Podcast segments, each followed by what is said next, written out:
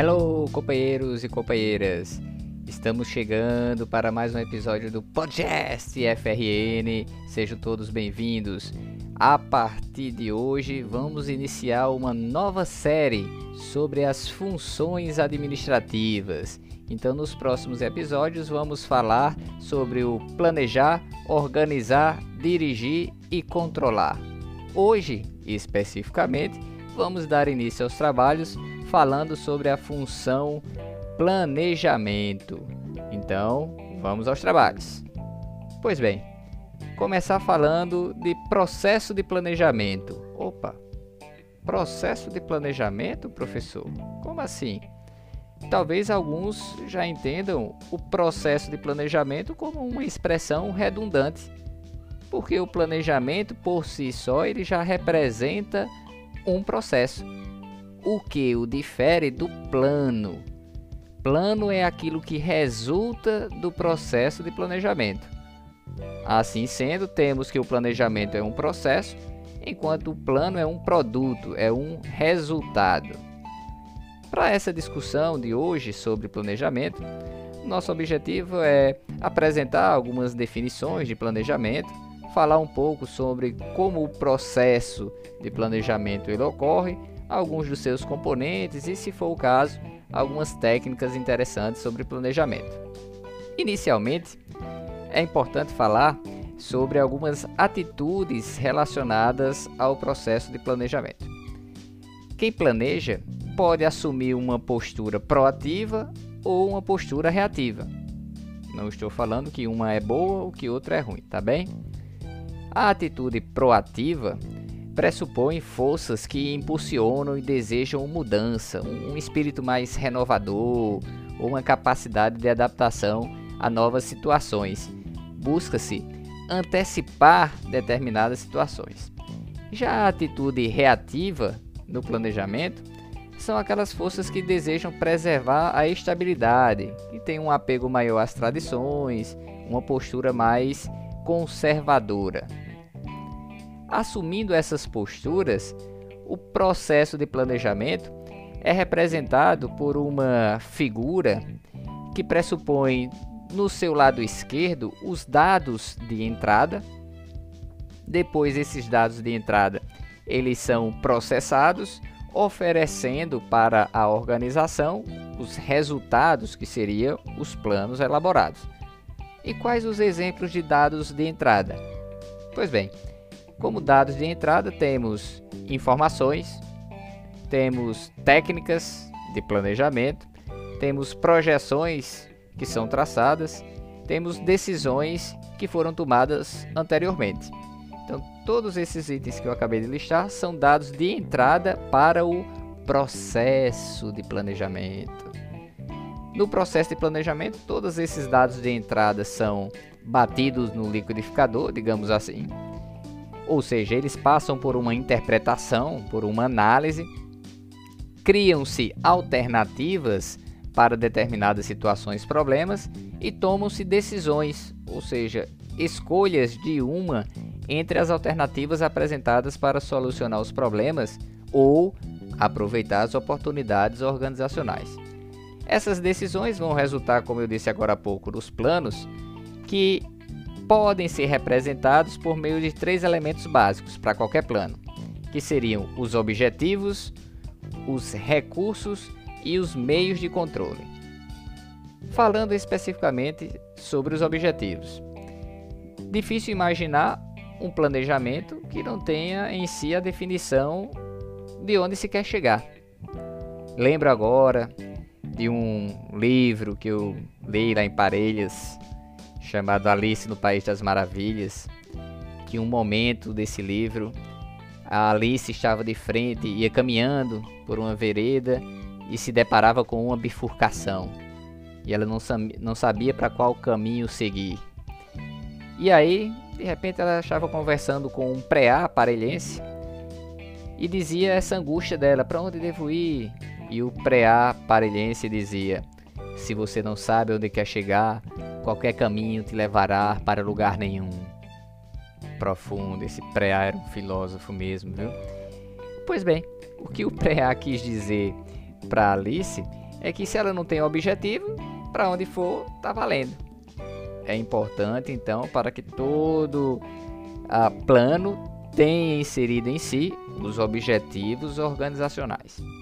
Além disso, os planos também devem conter os recursos que serão necessários a serem utilizados para alcançar esses objetivos. Quando eu falo de recursos, não me refiro apenas a recursos financeiros, tá bem? Eu me refiro a recursos materiais, recursos humanos, recursos de tempo, recursos de equipamentos, tecnologia e etc.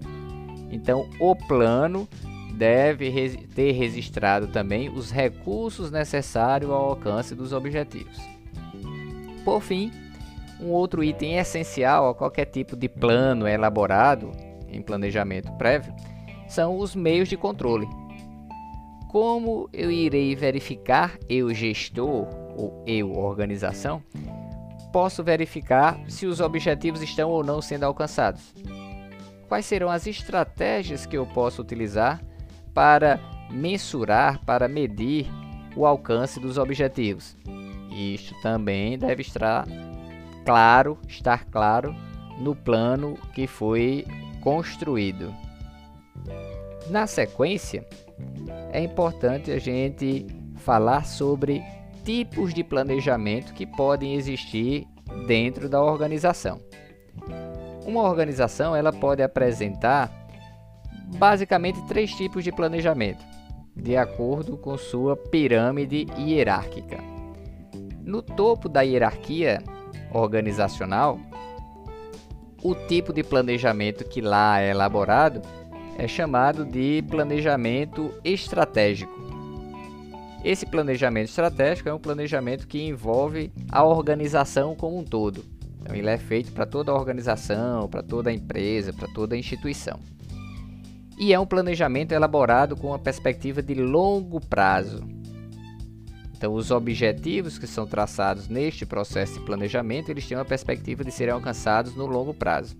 E aí já faço uma observação que na literatura da área da administração não há exatamente um consenso sobre quantos anos seria o longo prazo. Mas alguns autores consideram que um longo prazo seria um período superior a 10 anos, por exemplo.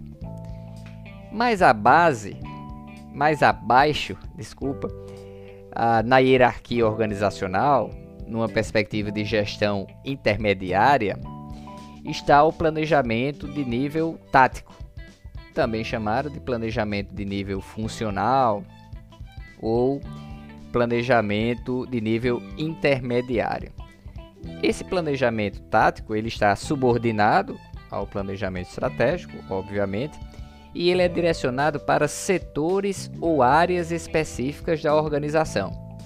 Então, exemplo de um planejamento tático seria um plano de capacitação de pessoal, um plano de comunicação e marketing, um plano de produção. Esses então são planos feitos para áreas específicas da organização. O planejamento de nível tático, ele tem uma perspectiva de médio prazo. Então, a sua execução ou o alcance dos seus, dos seus objetivos é, tem, tem em vista serem alcançados no médio prazo. Esse médio prazo, novamente, não há um consenso na literatura, mas seria algo menor que 10 anos talvez algo em torno de 5 anos, 7 anos, aí vai depender variar de acordo com a organização. Depois, na parte mais baixa da hierarquia organizacional, estão os exemplos de planejamento operacional.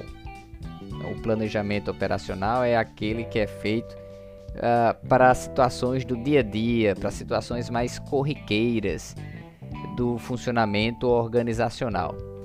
Exemplos desses planos operacionais são cronogramas, calendários, orçamentos ou projetos e que tem uma perspectiva de execução no curto prazo. Esse curto prazo normalmente está relacionado ao período de um ano. Então, todas aquelas decisões que já estão previamente estabelecidas dentro da organização, isto é, aqueles procedimentos que são criados para que os gestores não tenham que pensar qual seria a decisão que eles iriam tomar, basta consultar o regulamento e tomar a decisão baseada naquele regulamento. Estes são exemplos de planos operacionais, também chamados de planos singulares ou planos temporários dentro daquela empresa, dentro daquela instituição. Pois bem, companheiros, esses eram os babados fortíssimos sobre essa primeira função administrativa chamada planejamento. Nos próximos episódios traremos um pouco mais de conteúdo sobre as demais funções administrativas. Justo, muito justo? Pois valeu, companheiros. Tchau, tchau.